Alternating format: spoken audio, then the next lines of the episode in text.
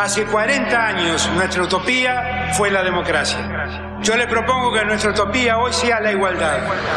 No, la Argentina hoy está a la deriva, tratando de tapar parches. Vamos a hablar clarito. Hay proscripción.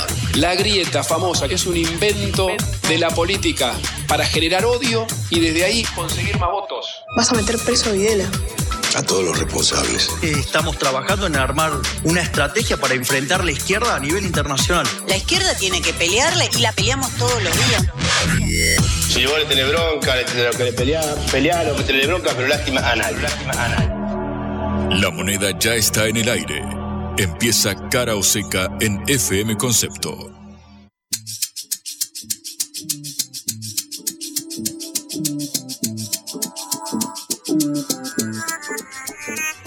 Amigos, amigas, muy pero muy buenas tardes, bienvenidos, bienvenidas a Cara o Seca, esta producción de la Agencia Internacional de Noticias Sputnik. Como cada día, nos acompañaremos hasta las 18 horas en vivo, acá por nuestra casa, diría yo a esta altura, nuestro hogar concepto que nos abre las puertas como cada jornada como siempre, repasando los temas de la agenda informativa a nivel nacional, a nivel regional también, y aportando un análisis con una visión diferente, tratando de parar la pelota, levantar la cabeza y ver qué hay detrás de todas las internas, todas las discusiones, los problemas inflacionarios, los, las propuestas locas que aparecen a veces a uno y otro lado del espectro político. Estaremos repasándolos y para eso, como siempre, a mi derecha se encuentra mi compañera, la lideresa, la conductora de este programa, Patricia Lee. Buenas tardes, ¿cómo andás? Hola, ¿qué tal, Juan? Un poquito caschucha por la de un resfrío, pero bueno, estamos con vos y entonces va a ser más fácil llevar el programa. Te noto un poco castigada por este, este cambio de temperatura que está azotando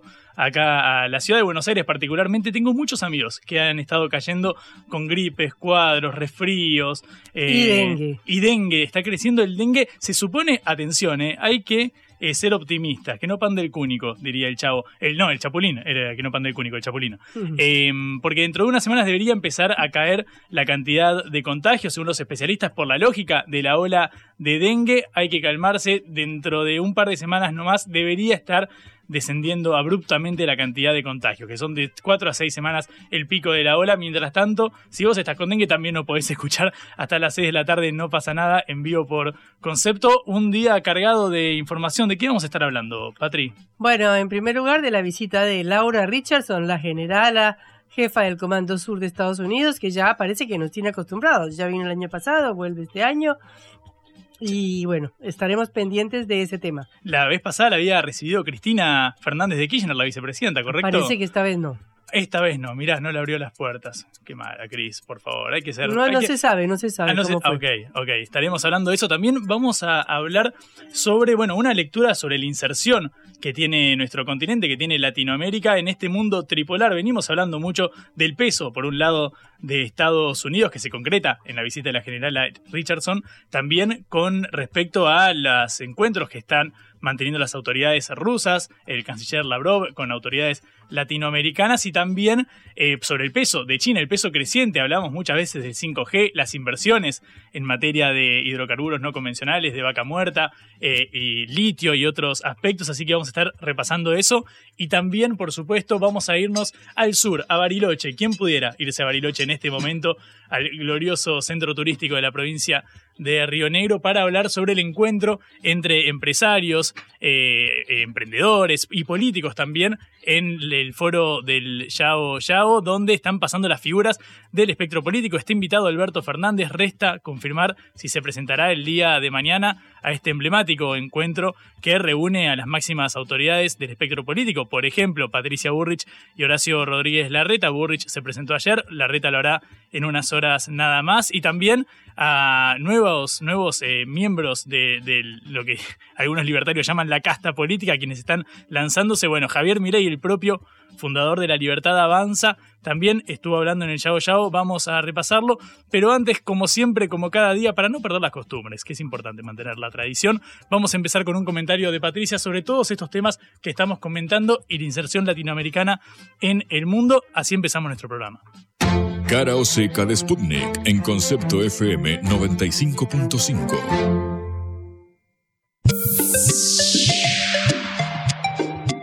Mientras el canciller Sergei Lavrov de Rusia se reunía con su par de Brasil en Brasilia como parte de su gira latinoamericana, Laura Richardson, la jefa del Comando Sur, llegaba otra vez a Argentina y se entrevistaba con el ministro de Defensa, Jorge Tayana. Esta es la segunda funcionaria de Estados Unidos en ser recibida en Buenos Aires en menos de una semana, después de la llegada de Wendy Sherman, la segunda del Departamento de Estado, quien también habló de Rusia y China y dijo que China buscaba imponer un nuevo orden que socava la democracia mundial. Es evidente que los ritmos de la diplomacia brasileña y argentina son distintos. Argentina está condicionada en su relación con Estados Unidos por las necesidades económicas, como lo demuestran los frecuentes viajes del ministro de Economía, Sergio Massa, para reunirse con el Fondo Monetario Internacional, de donde acaba de llegar este fin de semana. La visita de Laura Richardson ya no es nueva, había venido el año pasado, en marzo de 2022. En ese momento se había reunido con la vicepresidenta Cristina Kirchner, pero esta vez aparentemente no hay visita ni reunión con la vicepresidenta. El viaje de Richardson tiene el mismo eje que el del año pasado, el interés de la administración de Joe Biden de frenar el avance de China y Rusia, contra el cual se ha expresado abiertamente la comandante. En marzo de este año, ante un comité del Senado, Richardson advirtió que China manipula a los gobiernos de América Latina mediante prácticas de inversión depredadoras. Dijo que Pekín continúa expandiendo su influencia económica, diplomática y tecnológica en América Latina. Otro de los generales que estuvo en esa reunión del Senado, Glenn D. Van Herk, comandante del Comando Norte y Aeroespacial, expresó que Rusia y China tenían la capacidad y la intención de poner en riesgo a Estados Unidos para lograr sus objetivos estratégicos. En Argentina, la generala Richardson fue recibida por el embajador Mark Stanley, quien trabaja muy de cerca con el embajador argentino en Washington, Jorge Argüello, para sostener la agenda bilateral que marcó Alberto Fernández en su visita a la Casa Blanca y que continúa con los frecuentes viajes de masa para encontrarse con el Fondo Monetario.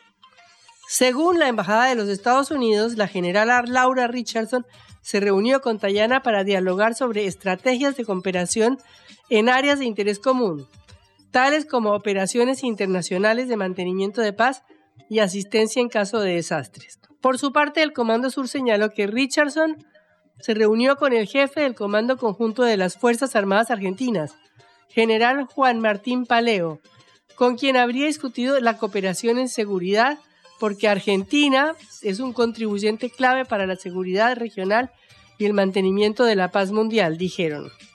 Tayana también dijo que dialogaron sobre varios temas en materia de defensa, los acuerdos bilaterales vigentes, la jerarquización de las Fuerzas Armadas, el equipamiento militar y la prioridad estratégica que la Argentina le asigna al Atlántico Sur, escribió Tayana en un tuit. En el campo de la defensa, las discusiones fundamentales que preocupan a Estados Unidos ya las conocemos. Que China no se meta en el polo logístico que Argentina quiere hacer en Ushuaia, la ciudad más austral del mundo, en Tierra del Fuego, que es la punta de entrada para la Antártida. Que no se meta Huawei en las telecomunicaciones y en el 5G y que no se metan las empresas chinas en la hidrovía del río Paraná, que es estratégica porque maneja toda la salida de las exportaciones desde Paraguay hasta Rosario. El otro problema que ya hemos comentado en este programa es que China viene ofreciendo los aviones JF-17 Thunder para reemplazar los aviones que no tiene la aviación argentina. El problema es que Estados Unidos oferta otros, que son los F-16, pero hay que tener la aprobación del Reino Unido, que ha impuesto un veto militar sobre Argentina. Bueno, esto es por un lado lo que sucede en cuanto a la relación de Argentina con Estados Unidos. Pero por otro lado, y de una manera muy contrapuesta a esta, la administración de Biden se expresó muy duramente sobre la visita de nuestro vecino Luis Ignacio Lula da Silva a Pekín el pasado fin de semana. John Kirby, uno de los portavoces de la Casa Blanca, criticó las declaraciones de Lula sobre el conflicto en Ucrania. Es profundamente problemática la forma en la que Brasil ha abordado este tema, tanto de manera sustantiva como de manera retórica, al sugerir que Estados Unidos y Europa, de alguna manera, no están interesados en la paz o que comparten responsabilidad por la guerra, dijo Kirby. Y agregó, en este punto, Brasil está repitiendo como un loro la propaganda rusa y china, sin prestar atención en absoluto a los hechos, añadió. Bueno, esto es una declaración bastante dura de parte del Departamento de Estado. Después de que los Estados Unidos habían tenido una recepción bastante favorable a Lula cuando se posesionó el primero de enero de este año. Lo que pasa es que en su visita a China, Lula habló varias veces de la necesidad de buscar una, una negociación de paz en Ucrania, en lugar de incentivar el conflicto a través del envío de armas a las Fuerzas Armadas de Kiev. Lula dijo que Estados Unidos necesita dejar de incentivar la guerra y empezar a hablar de paz, y que también es necesario que la Unión Europea haga lo mismo. Y en el encuentro con Xi Jinping, ambos mandatarios impulsaron además otras medidas como impulsar el negocio entre los dos países con yuanes y con reales en lugar del dólar, y la posibilidad de que Brasil sea miembro permanente del Consejo de Seguridad de las Naciones Unidas. Todo esto ha ido provocando una serie de choques con Estados Unidos, porque como se recordarán, eh, Biden no solo recibió a Lula en febrero, sino que se mostró muy duro con los ataques al Parlamento que fueron realizados el 8 de enero por los partidarios de Bolsonaro en un remember de lo que había pasado en Washington el 6 de enero del año pasado con los partidarios de Donald Trump que se negaban a reconocer el triunfo de Biden en las elecciones. Por eso también es significativa la visita del canciller ruso Sergei Lavrov, que este 17 de abril fue recibido en Brasilia por su colega brasileño. En cuanto al proceso de Ucrania, estamos agradecidos con nuestros amigos brasileños por su excelente comprensión de la génesis de la situación. Estamos agradecidos por esforzarse por contribuir a encontrar formas de resolverlo, dijo Lavrov. Lula, de hecho, ya se había negado a firmar una declaración de la Cumbre por la Democracia que había organizado Biden en Washington porque incluía una condena explícita a Rusia por el conflicto en Ucrania. Y también Lula se ha negado a enviar armas a Ucrania. Ya había causado controversia el año anterior cuando dijo que Zelensky quería la guerra con Rusia y que era tan responsable como Putin. Y recientemente indicó que Zelensky no podía pretender que le devolvieran la península de Crimea que se incorporó a Rusia, como ustedes saben, en 2014. Esto abre todo una incertidumbre en la relación entre las dos principales potencias del hemisferio, Estados Unidos y Brasil. Porque Biden, que no tiene aliados firmes en la región, estaba buscando un puente para que ese aliado fuera Lula. Y resulta que Lula aparentemente está dando un giro, está dando un vuelco a fortalecer su relación con China porque recordémonos que el comercio entre los dos países es de 150 mil millones de dólares y que es el principal comercio exterior de Brasil.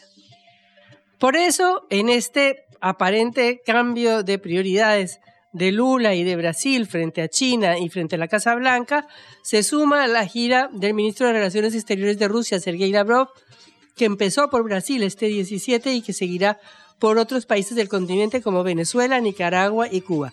Otro factor para agregar rispidez a las relaciones con la Casa Blanca.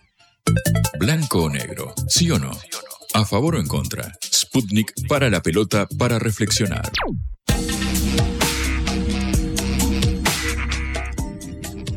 ...19 minutos pasaron de las 5 de la tarde... ...seguimos en vivo en Cara Oseca por concepto... ...y vamos a seguir hablando de lo que comentaba Patricia recién... en el comentario editorial, porque la segunda visita de la generala Laura Richardson, que estuvimos tratando recién en la apertura, inscripta en un marco de un viaje también del canciller ruso Sergei Lavrov a toda Latinoamérica, manteniendo, Latinoamérica manteniendo encuentros bilaterales eh, y también las declaraciones del mandatario brasileño de Lula eh, da Silva con respecto a China y la inserción del país gobernado por Xi en nuestra región, parecen enfrentar en cierto punto las políticas eh, exteriores, la diplomacia de eh, Argentina y eh, Brasil. Todo esto mientras Sergio Massa acaba de regresar de su último viaje a Washington, lo comentábamos, el quinto viaje que lleva a cabo en menos de un año de, de mandato, obviamente por el peso que Estados Unidos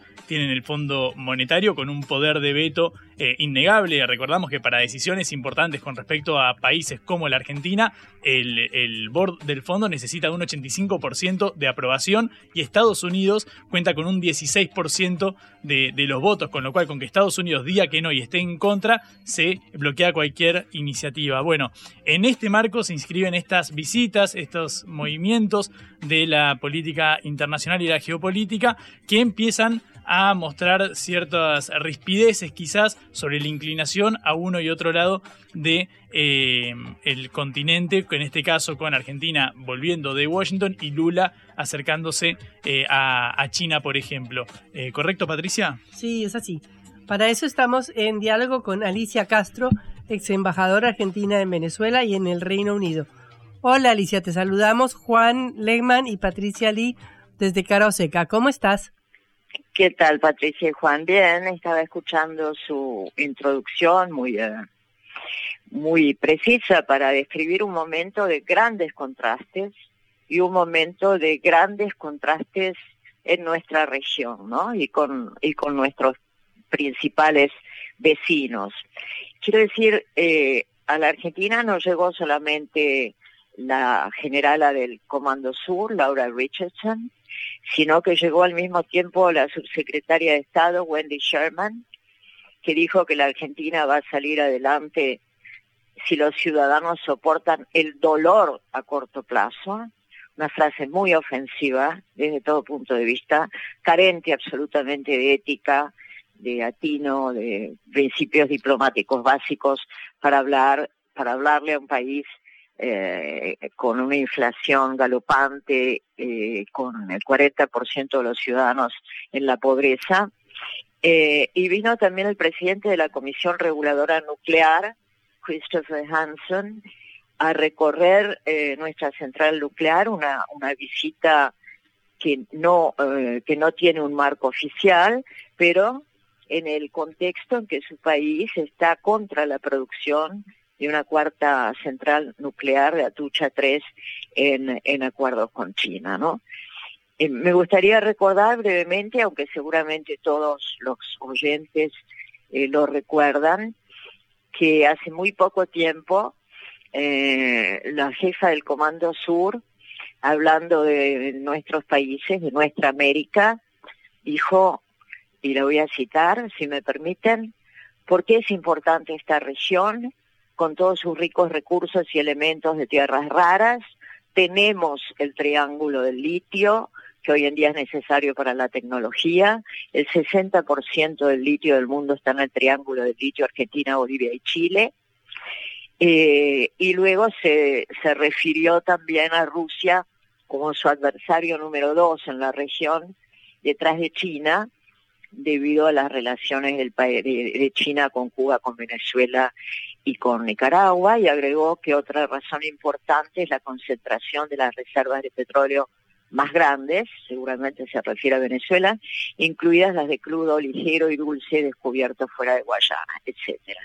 Es decir, nosotros en, el, en un momento de gran tensión mundial, sobre todo por el conflicto entre, Ucrania y Rusia, el, el apego de la Unión Europea a las decisiones de Washington, en un momento de grandes contrastes, eh, la Argentina opta eh, decididamente, claramente, por alinearse con las políticas de Estados Unidos, mientras que Lula, como ustedes comentaban, este, tuvo una importantísima agenda en su viaje a China, ¿no? Participó de la asunción de Dilma Rousseff en el Banco de los BRICS, eh, cuestionó el uso del patrón dólar, algo que hacía Chávez hace 20 años, ¿no? Hace 20 años Chávez empezó a repetir en todas las cumbres eh, latinoamericanas, eh, cumbres con,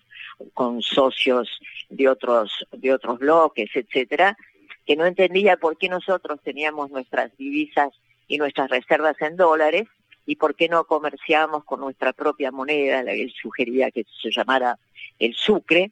Bueno, Lula retoma estas cuestiones este, estratégicas desde el punto de vista económico para nuestro bloque, criticó abiertamente al Fondo Monetario Internacional, visitó al gigante de las telecomunicaciones eh, Huawei, el gran ogro para los Estados Unidos, y firmó 15 acuerdos con Xi Jinping, ¿no?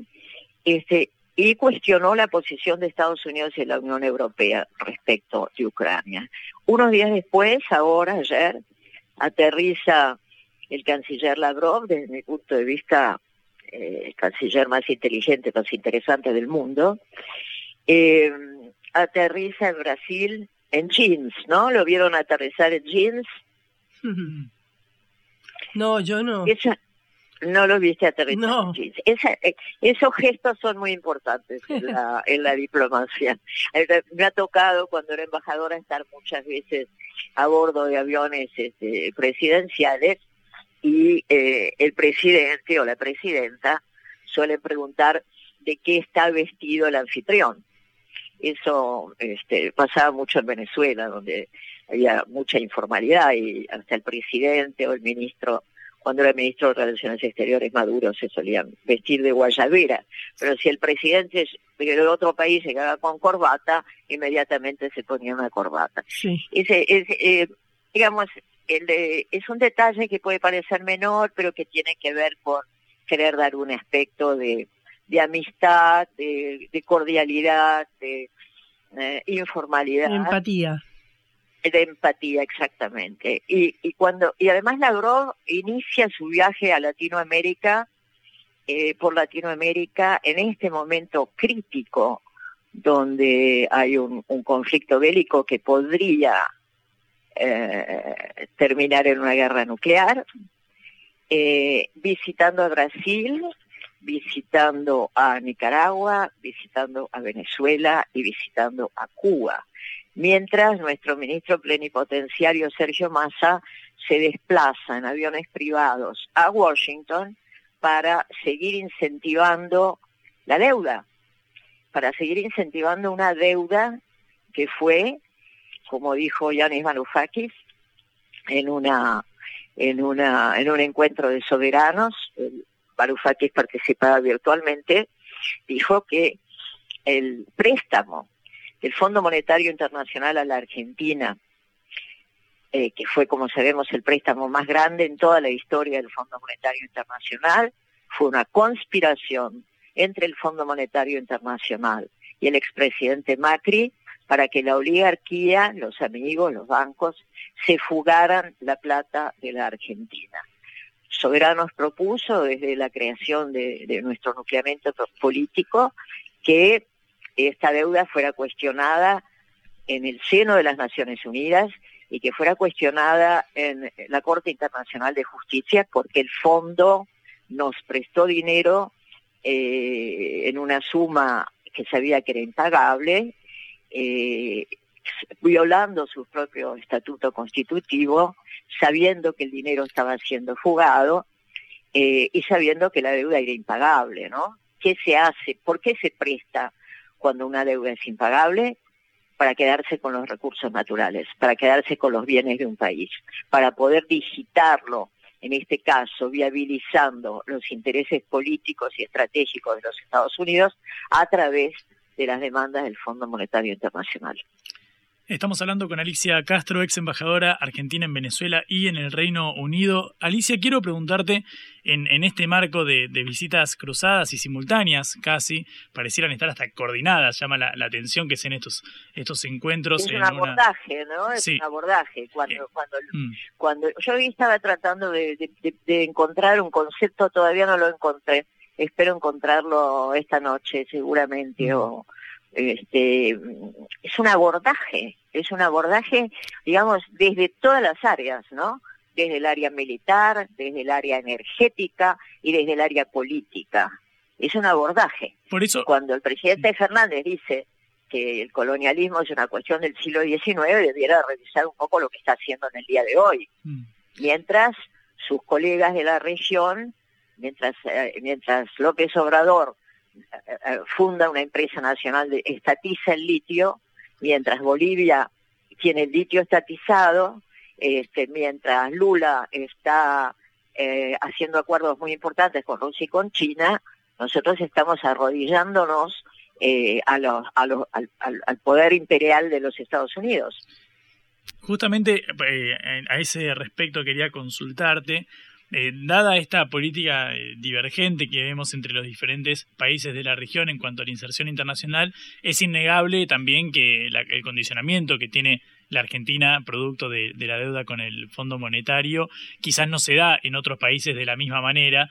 Quiero preguntarte puntualmente por el margen de maniobra que crees que tenga eh, principalmente el gobierno argentino para insertarse, para mirar de cara Washington, uno de los accionistas de mayor peso en el, en el fondo, y poder mostrarse eh, quizás con una posición más firme, dado el, la dependencia absoluta que tenemos para que se mantengan las metas fiscales. En un contexto, recordamos que venimos de una sequía histórica, que siguen disparándose los dólares eh, financieros, que de hecho se recorre la idea, se tira eh, sobre la mesa la idea de una dolarización, es decir, es muy frágil la situación argentina. ¿No crees que eso pueda incidir en la estrategia de, de, diálogo con los Estados Unidos?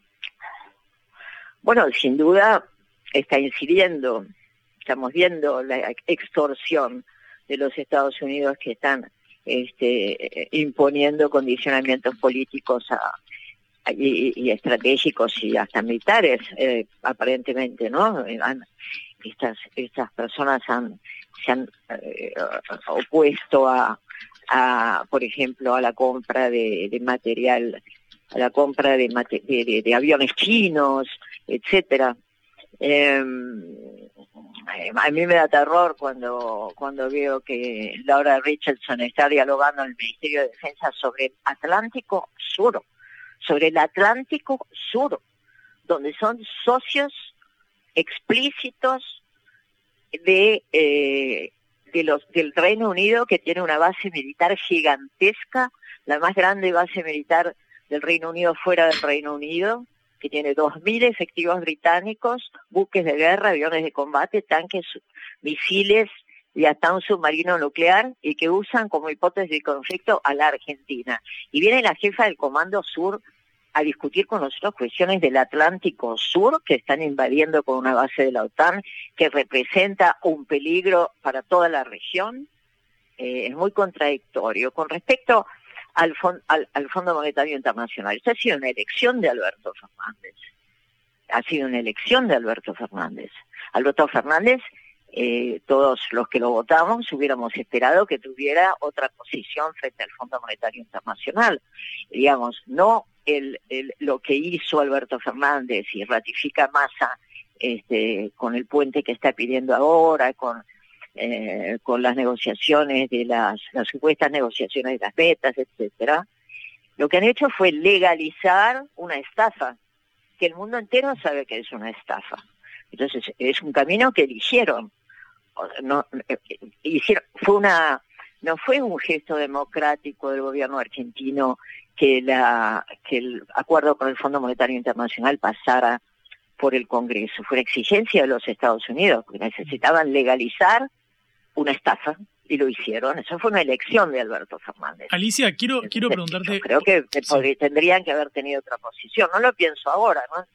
Ustedes son muy jóvenes, este, Patricia. Gracias. Eh, pero, pero posiblemente recuerden que yo hace 20 años, cuando era diputada nacional, saqué en, eh, en, la, en el Congreso una bandera de los Estados Unidos, justamente cuando eh, se estaba los Estados Unidos también viabilizando una extorsión por la deuda externa, estaban exigiendo que el Congreso cambiara una ley, la ley de quiebras en aquel momento. Sí, soy joven, pero lo recuerdo. Entonces, una joven con buena memoria. Claro. Alicia, eh, quiero, quiero preguntarte, vos recién mencionabas a, forma de balance la expectativa generada sobre el gobierno de Alberto Fernández, al menos en la materia de, de la deuda con el fondo. Quiero preguntarte por un balance de estos casi cuatro años, tres años y medio para ser más precisos, de cara a, las elecciones presidenciales que tendremos ahora en, octubre y las primarias que se están dirimiendo ahora en meses no más. Eh, ¿qué, lectura tenés sobre la gestión del Frente de Todos y qué puede ofrecer de cara a la sociedad? Si crees que puede haber alguna, alguna confianza en, en revalidar aquellas, aquellas promesas que se hicieron en el 2019 y si ves a alguien que merezca tu respaldo político eh, para, para segundearlo en, las, en su candidatura? Bueno, tendría que haber una amnesia generalizada um, para que para que alguien pudiera aquí para que justamente para que quienes lo votamos volviéramos a votar a Alberto Fernández. Alberto Fernández fue un error histórico, es un error histórico. Eh, al, principio podríamos pensar que era indeciso, después podríamos pensar que eh, tenía una política de relaciones exteriores equivocada, fue lo que yo pensé cuando renuncié a, a, mi designación como embajadora en Rusia. Eh, una política que parecía errática, pero no es errática de relaciones exteriores, una política de total alineamiento con los Estados Unidos, cuando además estamos dirimiendo cosas muy graves en el planeta, como la crisis climática, la, digamos, la tragedia climática. Eh, Fernández se inclina por el, agro, por el agronegocio y nombra a un CEO de Singenta, donde los principales envenenadores de, del, agronegocio como, jefe de gabinete de ministros, eh, mientras estamos dirimiendo si en, la si en el mundo va a haber una guerra nuclear, Alberto Fernández, en lugar de tener una posición innovadora, pacifista, neutral, como ha sido una posición de la Argentina, se inclina por eh, por castigar a, por verbalmente a Rusia que ha sido y es podría ser y debiera ser un aliado estratégico de la Argentina este no yo creo que la gestión de Alberto Fernández es muy mala no tiene digamos no tiene explicación no tiene remedio. Eh, se le dio una elección importante durante las legislativas. Fue el segundo presidente de la historia, junto con De la Rúa, que no ganó las elecciones legislativas de mitad de su mandato. Y sin embargo sigue en un camino, no entiende, por ejemplo, que el pueblo argentino es un pueblo profundamente antiimperialista. El pueblo argentino es un pueblo antiimperialista. Y se, y se y a pocos meses de las elecciones se destapan con una con, con visitas comando de, del, comando sur del, de los secretarios de estado del, del presidente de la comisión de nuclear este digamos opta en lugar de por la construcción de un mundo multipolar de naciones iguales y soberanas opta, en lugar de estar en los BRICS con Brasil, con Rusia, con China, con Sudáfrica, yo soñaba con eso como cuando pensé que iba a aceptar mi cargo como embajadora en Rusia, de tener los, los BRICS, los BRICS con, con Argentina adentro. En lugar de tener una posición multipolar, opta por eh, asociarse como si tuviera el síndrome de Estocolmo con los Estados Unidos que han sido propiciadores de todos y cada uno de los golpes de Estado en América Latina y en la en, en nuestra región y en la Argentina también. Entonces no, yo creo que la gestión de Alberto Fernández no se podría revalidar, posiblemente el Frente de Todos se encuentre, ojalá lo, lo podamos hacer, un camino, eh, más que buscando candidatos o mesías, que ya vemos que no existen, este, buscando ideas, buscando proyectos, buscando un rumbo y que haya un espacio donde pueda haber alternativas. Alicia, muchísimas gracias por estos minutos acá en, en Cara Seca. Te agradezco mucho esta, esta participación y tu análisis. Un abrazo. Gracias a ustedes. Buenas tardes. Alicia Castro, ex embajadora argentina en Venezuela y en el Reino Unido, acá en Cara Seca. La vuelta al mundo en la vuelta a casa.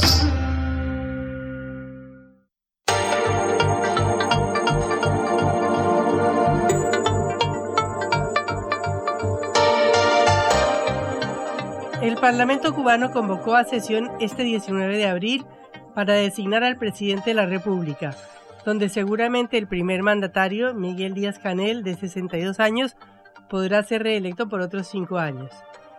La nueva legislatura tiene 470 diputados que fueron elegidos en marzo pasado. Antes de designar a los nuevos integrantes del Consejo de Estado, la Asamblea elige al presidente y al vicepresidente de la República y designa, a propuesta del presidente, al primer ministro, a los viceprimeros ministros, al secretario y demás miembros del Consejo de Ministros. Díaz Canel sustituyó en 2018 en la presidencia a Raúl Castro, el hermano de Fidel, según lo establecido por la Constitución cubana aprobada en 1919. En 2019 solo se puede reelegir por una sola vez. Eh, Díaz Canel fue el primer, el primer civil en tomar las riendas de Cuba después de la larga estadía en el poder de los dos mandatarios, de Fidel Castro y de su hermano Raúl. En 2021 también relevó a Raúl Castro como secretario general del influyente Partido Comunista de Cuba. Estamos en comunicación con el periodista e historiador argentino Mario de la Roca, radicado en Cuba. Hola Mario, te saluda Patricia Lee desde Caro Seca, ¿cómo estás? Eh, Patricia, ¿cómo estás? Eh, un gusto, un saludo al equipo del programa y la audiencia. Muchas gracias, Mario. La primera pregunta es, bueno, ¿cómo ves la, la reelección, que todavía es posible, de Díaz Canel mañana? ¿Y qué balance puedes hacer de tu presidencia, de su presidencia hasta ahora?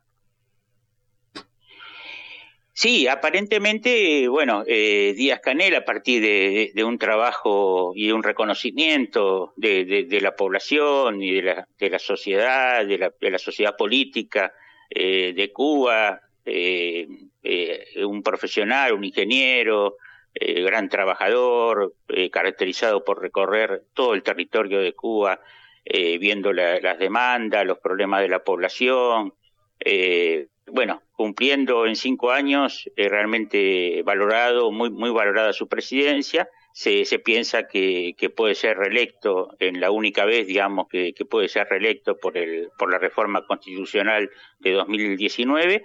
Y, y bueno, el, el, el balance es eh, en general, bueno, eh, logros y adversidades producto del, escenario de pospandemia. El gran logro de, de Díaz Canel y de todo el gobierno general de Cuba, que es un, es un equipo, no es un eh, Cuba, a pesar del gran liderazgo siempre de Fidel Castro, a partir de ahí se creyó que Cuba era un sistema presidencialista pero en realidad es un equipo de gobierno. Gobierna en general la Asamblea Nacional, el Consejo de Estado, el presidente es como casi un, casi un gerente.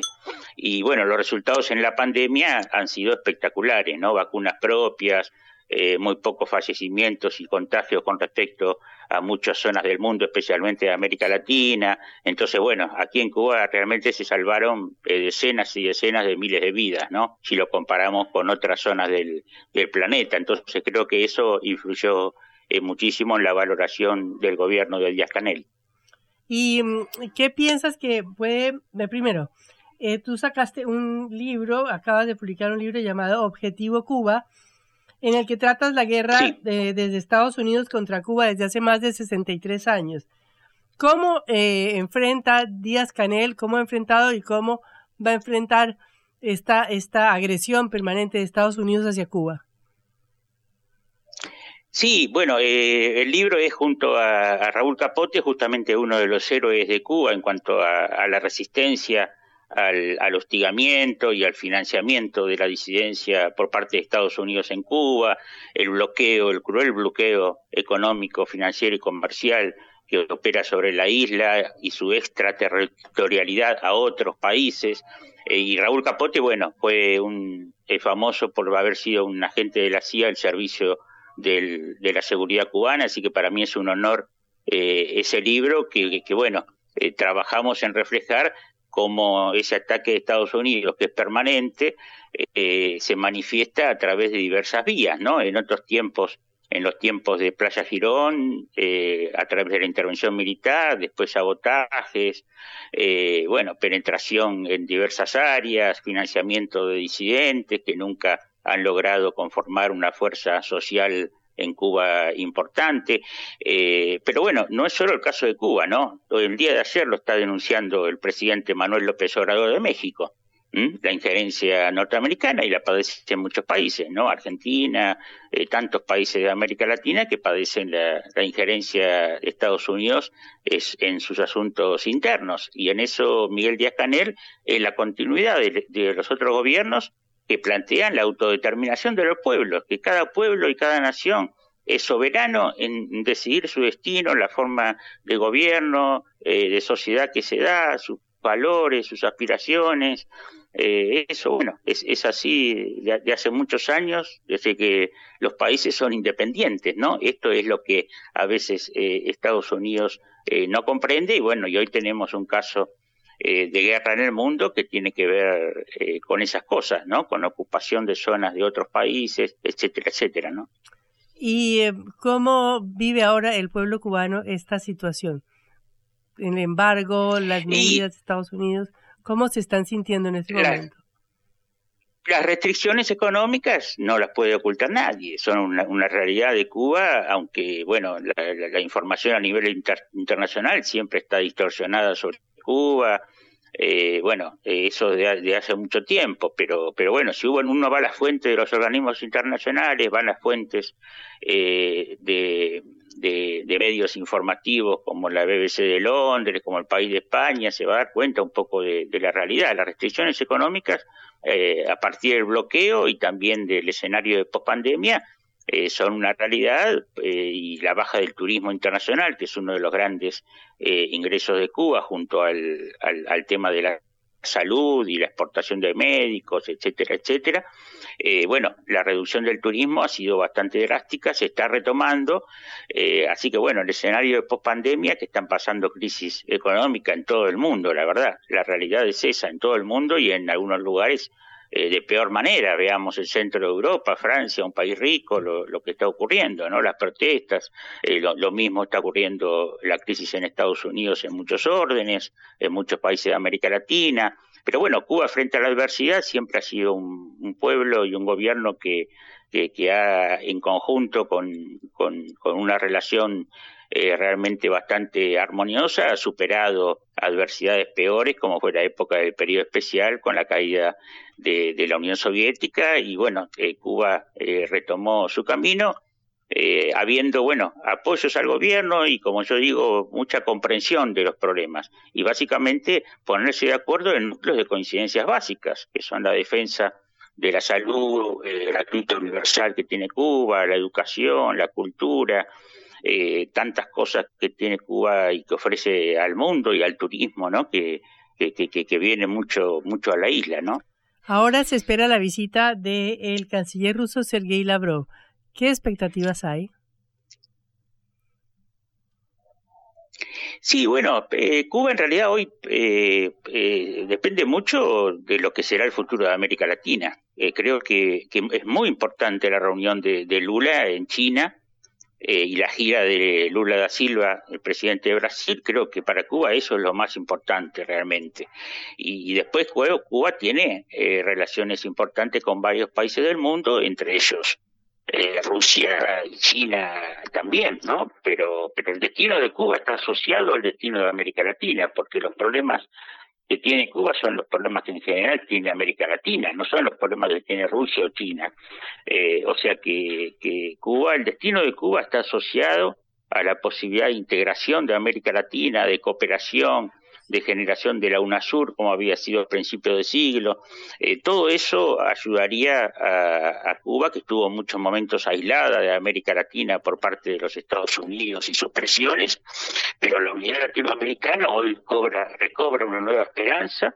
Eh, Brasil es un país importantísimo en América Latina, la sexta economía del mundo, entonces, bueno, las esperanzas el presidente Lula es muy amigo en general del gobierno cubano, lo ha sido de Fidel Castro, de Raúl Castro, y bueno, se espera que por ese lado, con López Obrador en México, eh, el progresismo en Argentina, en Chile, em, en Ecuador, eh, bueno, en Colombia, perdón, eh, bueno, todo eso vaya emergiendo una nueva unidad latinoamericana que permita a Cuba eh, unos niveles de cooperación, porque bueno, Cuba tiene mucho para ofrecer al mundo y también carece de cosas que sería importante que en términos de cooperación eh, pudiera, pudiera recibir, ¿no? Mario de la Roca, eh, periodista e historiador argentino radicado en Cuba, te agradecemos mucho por estos minutos en Cara Seca.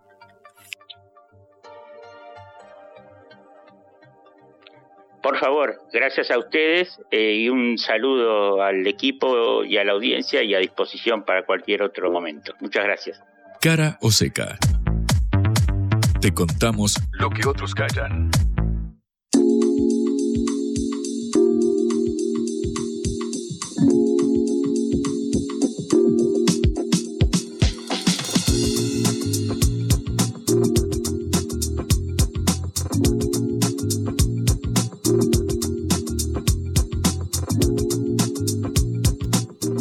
Seguimos en Cara o Seca hasta las 18 en vivo y vamos a hablar sobre aquello que vendimos en la apertura, Patricia, porque yo te prometí que íbamos a viajar a Bariloche y yo cuando te prometo cumplo con la palabra empeñada porque se está realizando en este momento el foro Yao Yao, que es eh, aquel encuentro de empresarios, magnates, emprendedores del establishment eh, argentino, que se reúne en la ciudad justamente de, Bariloche, en Río Negro, el sur del país, ciudad paradisíaca, si las hay, rodeada de los lagos, hay que ir en verano, en invierno, en cualquier momento del año, es realmente espectacular. Bueno, en este momento eh, podríamos decir varios de los dueños de la Argentina se encuentran ahí para debatir sobre el futuro del país en este hotel, el hotel homónimo, el Yao Yao, justamente. A lo largo de tres días, ayer, lunes, hoy y mañana miércoles, los emprendedores y los empresarios, eh, junto a líderes de primera línea de todo el arco político, de todo el espectro político, se reúnen una vez por año para intercambiar ideas, sobre todo ligadas a la economía y el clima empresarial del momento. Eh, cuando uno pregunta acerca de la organización del foro, lo que dicen, bueno, es un espacio de reflexión del sector para renovar los lugares comunes que circulan alrededor del poder ejecutivo. Básicamente, una, un acto de buena fe, digamos, carvelitas descalzas, pero básicamente se debate ahí el futuro de la Argentina. Algunos de los empresarios que participan son muy conocidos a nivel mundial también por la cantidad de unicornios que tiene la Argentina, la cantidad de empresas que cotizan a más de mil millones de dólares en los mercados internacionales. Uno de ellos, por supuesto, Marcos Galperín, el fundador de Mercado Libre, también Pierpaolo Barbieri, fundador de Wallah, otra de estas fintech que en este momento está viendo un crecimiento exponencial y por supuesto empresarios ligados a sectores más tradicionales como Gustavo Grocopatel, el empresario ligado al agronegocio, por ejemplo. Eh, mientras resta confirmar todavía, como decíamos, la presencia de Alberto Fernández para el cierre de esta, esta, este ciclo de tres jornadas. Quien sí estuvo hablando durante estas últimas horas fue Patricia Burrich, la exministra eh, de Seguridad de Mauricio Macri, precandidata presidencial del PRO dentro de Juntos por el Cambio, quien probablemente compita contra Horacio Rodríguez Larreta, el alcalde porteño, y María Eugenia Vidal, la ex gobernadora de la provincia de Buenos Aires, para ver quién de los tres será finalmente quien aparezca en la boleta del PRO. Bueno, ¿qué dijo Patricia Urrich? Perdón, en, primer momento lo que hizo fue em, una promesa de demoler este régimen económico que según ella gobierna el país desde hace 20 años. Eh, cuatro de los cuales fue gobernado por su fuerza política, por, por, el, por el gobierno de Mauricio Macri entre 2015 y 2019, y básicamente lo que busca es eh, disminuir los eh, las restricciones ligadas a los impuestos para incentivar la exportación, la inversión y la generación de empleo. Lo que dijo Patricia fue eh, vamos a impulsar reformas que recuperen el equilibrio fiscal con eje en el orden, el orden del país. Y Burrich también se refirió a lo que hablábamos hoy con Alicia Castro, que es el acuerdo con el Fondo Monetario Internacional. Esto dijo Patricia Burrich hoy en el foro del Yao Yao. Recién hablaban bueno, de la posibilidad de liberar el cepo, de liberar el tipo de cambio. ¿A cuánto creen que se iría o qué estimación tienen de cuánto se iría el tipo de cambio con eso? No, no vamos a hacer cálculos ahora, no sabemos qué va a pasar estos cuatro meses. Ayer el dólar volvió a subir, la situación es de una enorme inestabilidad, la inflación es muy alta, así que no vamos a hacer predicciones. Nosotros vamos a actuar sobre realidades y no sobre predicciones en este momento.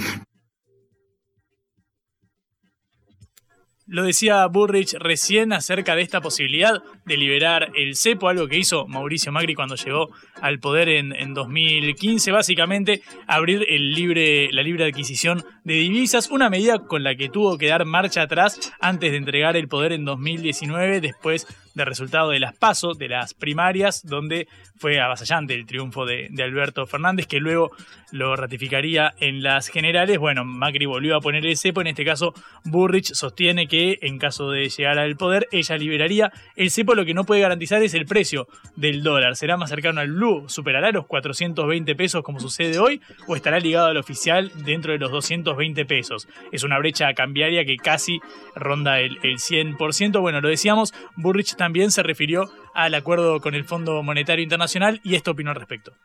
Si el FMI está sosteniendo un plan que se cumple bastante poco, nosotros esperamos que a nosotros, que vamos a tener un plan serio, sostenido, claro y, profundo, que va a generar confianza, nos sostenga más. Necesitamos tener un colchón, si no tenemos que ir a pedírselo a una empresa de colchones. Bueno, además eh, respondió sobre justamente lo que decíamos recién, el cuadro económico en el cual se va a inscribir su asunción, quien también estuvo justo ahora antes de que participe la reta en horas de esta noche de martes, es eh, Javier Milei, el precandidato de la Libertad Avanza, quien, según encuestas que circulan dentro del mismo PRO, dentro del ámbito de Juntos por el Cambio, podría llegar a ser, lo adelantábamos ayer, el candidato individual más votado eh, por fuera de los frentes políticos. Es decir, si uno comparara a Patricia Burrich con Javier Milei, sería posible que Milei superara a Burrich en votos individuales. Obviamente resta sumarle los votos que podrían venir de Vidal o de Larreta porque conforman el mismo espacio político. Bueno, eh, se refirió hace a, perdón, eh, el proyecto de dolarizar la economía, algo que viene dando vueltas en las últimas horas y esto opinó el candidato libertario. Y siempre te dicen los políticos que esta vez va a ser diferente y la experiencia es nos dijeron que esta vez iba a ser diferente y durante el primer periodo quiserista la inflación fue promedio fue casi 10, después 20, después 30, con Macri 40. Ahora venimos a un ritmo del 100. Ey, digo, ¿qué es diferente? Nada es diferente. Si yo llegara a ser presidente, significa que tengo el respaldo popular, al menos en dos definiciones, ¿no? En términos de dolarización, es decir, no quiero la inflación, odio la inflación, me cansé de la inflación y eso digo, probablemente nadie lo manifieste tanto como en mi caso, o sea, y la definición de casta, ¿no? Bueno, básicamente lo que hablábamos ayer con Agustín Echevarne, el, economista ligado al espacio de Javier Milei, con la propuesta de defender la dolarización. Bueno, esto es lo que se está discutiendo en este momento en el Yao Yao. Es importante prestar la atención porque son los debates que surcan al establishment eh, económico. Ya lo vimos con la participación de Macri hace pocos días en la rural, en el Consejo Interamericano de Comercio y la producción. Bueno, los candidatos presidenciales de mayor peso falta todavía, recordamos, el del oficialismo, Alberto Fernández, quien había deslizado que su intención de ser eh, reelecto o presentarse a la reelección todavía no confirmó su participación. Lo cierto es que el resto de los representantes de primera línea de todo el espectro político, ya está desfilando frente a los empresarios, presentándose y proponiendo sus proyecciones eh, de política económica. Lo cierto hasta ahora se habló de un ajuste, se habló de equilibrio fiscal y también por parte de mi ley se habló de la dolarización. Bueno, entonces estamos esperando qué opinan los de lo que se llama el círculo rojo en Argentina. Nos vamos, terminamos nuestro programa. Ya saben que nos pueden escuchar otra vez por sputniknews.lat. ¿Quiénes nos acompañaron hoy, Juan? Como en cada jornada, además de todos los oyentes y todas las oyentes, eh, em, Celeste Vázquez en la operación, perdón, y Augusto Macías en la producción, Patricia Lee conduciendo este envío y nos encontramos mañana miércoles. Ojalá hoy gane Boca, Patricia. Te lo pido por favor que estoy yendo a la bombonera en minutos nada más. Bueno, muy bien. Necesitamos ganar. suerte. Muchas gracias. Mañana veré si me sirvió tu apoyo. Bueno, hasta mañana a la hora del regreso. Chao. Vamos a hablar clarito. La guerra contra las drogas ha fracasado. Se ha producido un genocidio en mi continente. Tenemos nosotros que plantar una sola voz y que América Latina, el Caribe, le diga a los Estados Unidos de Norteamérica, no más golpismo. Y se aplica lo que decía Tolstoy, un gobierno que no procura la justicia no es más que una banda de malhechores. Qué cosa rara que diga gracias a la vida a pesar del dolor, porque mi hija dio la vida sabiendo que había que cambiar. La vi ahí que, que brillaba, que sobresaltaba en ese estadio hermoso y no lo pensé y, y la fui a besar. La vida está llena de tropezones y de fracasos, pero es hermosa. Cara o seca.